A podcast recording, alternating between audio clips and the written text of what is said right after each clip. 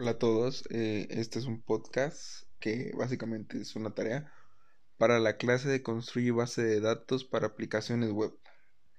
Eh, básicamente esto va a consistir en que les voy a explicar más o menos eh, una muy breve explicación sobre los siguientes temas que sería páginas web dinámicas versus estáticas sobre el PHP, el MISQL y el servidor Apache. Empezamos las páginas web estáticas y dinámicas. Una página web estática básicamente es una página que solo, solo te limita al contenido que tiene la página. Básicamente es una página que no te va a dar un extra nada más allá de solo el contenido que traiga predeterminadamente.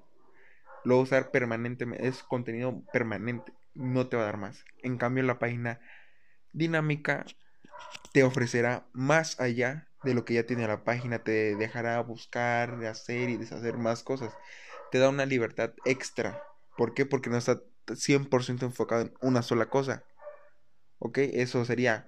Ahora, una gran diferencia sería que una página web estática se le puede almacenar con mucha, mucha más facilidad porque básicamente solo es, como les dije, solo es un archivo, solo sería un tema, solo sería una información muy limitada, que pues eso sería todo. En cambio, una página web dinámica sí estaría más complicado, ya que habría que básicamente guardar mucha información, aparte de la que ya trae la página, entonces sí sería un tema muy complicado. Eso sería básicamente unas diferencias entre, entre PHP entre lo que serían las páginas dinámicas versus estáticas. Dije PHP porque ya estoy leyendo sobre eso. Ahora, el PHP, ¿qué es el PHP? El PHP es un software libre que fue creado en 1994 por Ramsum Lerford.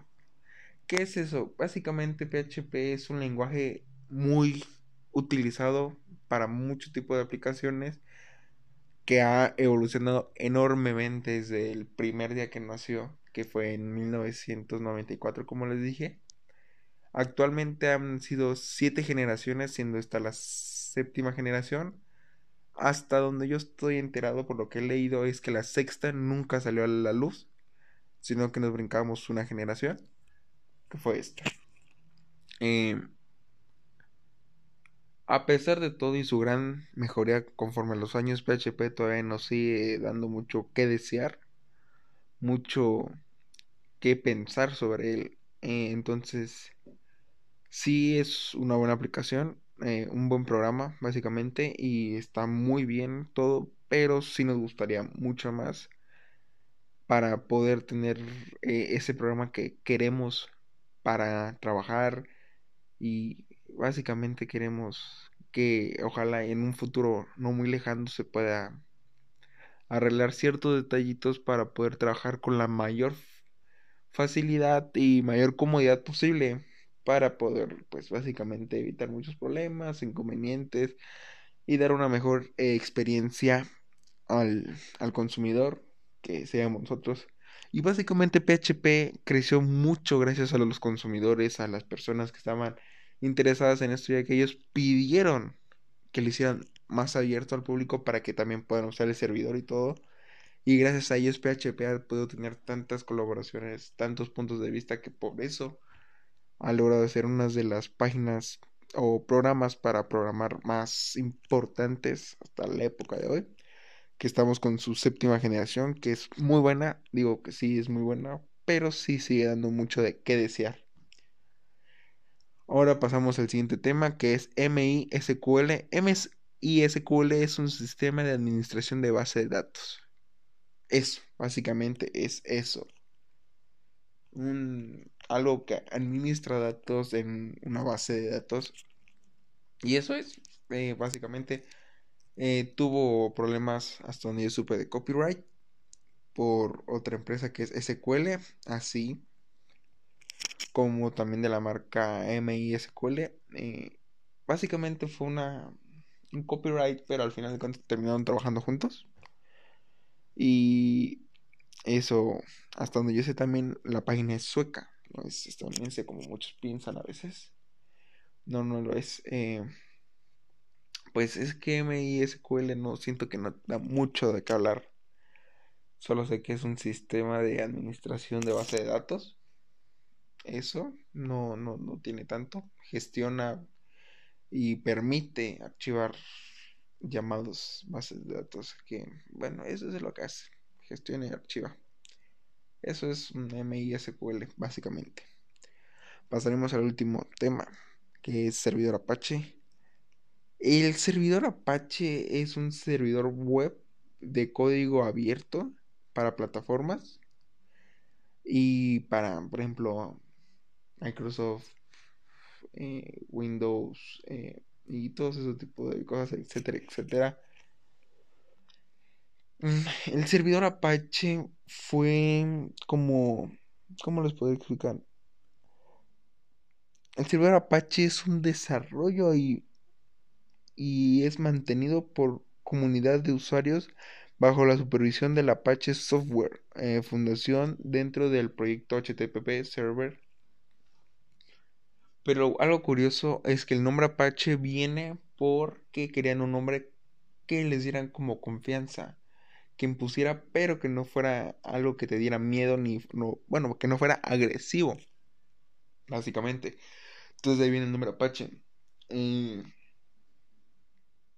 el servidor Apache también, este, presenta entre otras características eh, alternamente configurables de bases de datos y autenticaciones de negociado de contenido, pero fue criticado por la falta de interés gráfica que ayuda a, en su configuración. Básicamente muchos problemas con muchas páginas web que hemos visto hasta ahorita.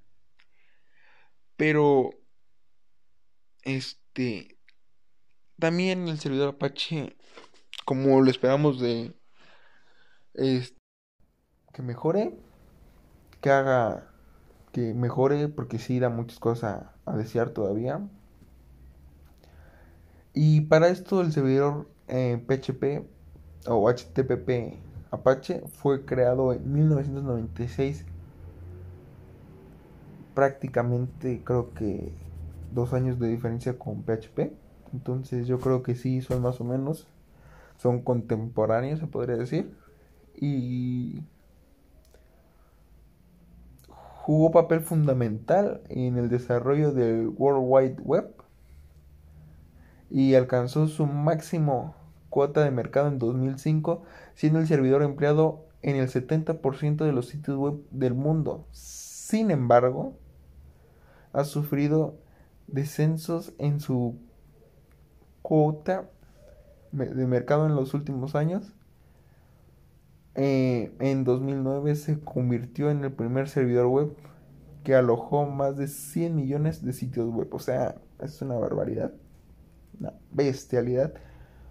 Pero como les dijo, con, con todo, eh, sigue dando mucho que desear, sigue, mucho, sigue dando mucho de qué hablar y sentimos que todavía puede dar más. Y esperemos que así sea y que arreglen todo y para pues tener una mejor experiencia. Y básicamente eso sería todo por este podcast. Me hubiera gustado ser más abierto, pero sinceramente se me complicó un poco la búsqueda por cuestiones de internet y de rapidez y esas cosas. Entonces sí, sí se estuvo difícil. Y también cabe aclarar que es el segundo podcast que hago porque el otro se echó a perder. ¿Cómo? No sé. No lo sé. Se echó a perder, valió que eso no sirve. Y pues básicamente esto sería todo. Disculpen si fue muy breve. Eh, por favor, profe, póngame 10, no sea malo. Yo ya le mandé que el otro se me echó a perder, estaba más padre el otro, pero ni modos. Por favor, póngame 10 o un 9 tan siquiera. Me, sí me esforcé, profe. Eh, pues gracias por todo y Dios los bendiga siempre. Bye.